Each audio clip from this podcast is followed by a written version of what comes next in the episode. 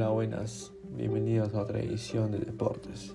Esta vez hablaremos de un Universitario de Deportes que no quiere dejar de ser protagonista y es que ya está pensando en la temporada 2022 donde afrontará la Liga 1 y además la Copa Libertadores. Sabe que contar con elementos de experiencia será vital para ir armando su columna vertebral en esa línea en cuadro crema hecho unos fichajes ha ido oficializando renovaciones que incluso han sido oficializados en las principales redes del club.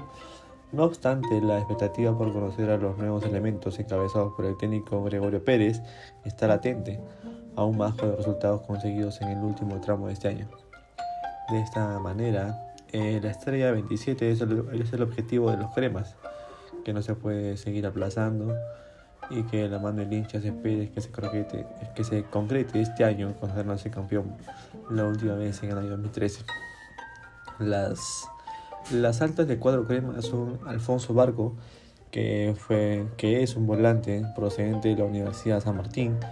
Tenemos a, también a Joao Villamarín, un delantero procedente del Sport Boys, que tuvo una grandísima temporada este, este año con el Boys, donde lo llevó a clasificar a la Copa Sudamericana.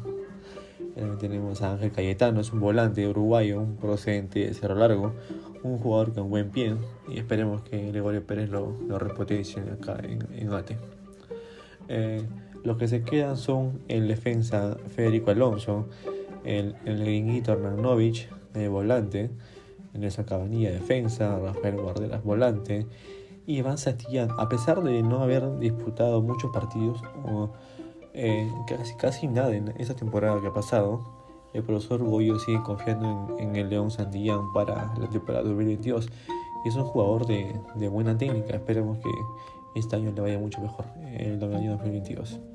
Tenemos a Alan Corso, es un jugador que siempre es aguerrido, da la cara.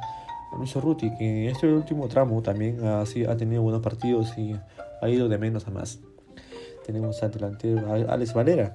Claro, eh, tenemos, que, tenemos que entender que con Comiso no, no, no tenía buen porcentaje de gol. Pero con Goyo lo respondió y ha sido vital para los últimos partidos y así puede clasificarse a la Copa Libertadores. También tenemos a Adrián, Adrián Calero, un delantero joven, al arquero experimentado José Carballo, que se queda, que es un buen arquero. Tenemos a Jorge Murrugar, que es un jugador fundamental también en el esquema de, de Gregorio Pérez. Tenemos a Armando Fakemi y al panameño, el más querido por el cuadro crema, Alberto Quintero, un delantero neto que ya todo el mundo lo conoce. Las bajas del cuadro crema es este Diego Chávez, defensa, ¿no? Enzo Gutiérrez, el delantero, que no dio la talla en el cuadro crema. Eh, Antonio Osorio, eh, el rusito Patrick Subuk se va al Cienciano, porque no no pudo darle competencia a José Carvalho y también al defensa Junior Morales que se va del club del club por, por esta vez. Eso sería todo. Muchas gracias.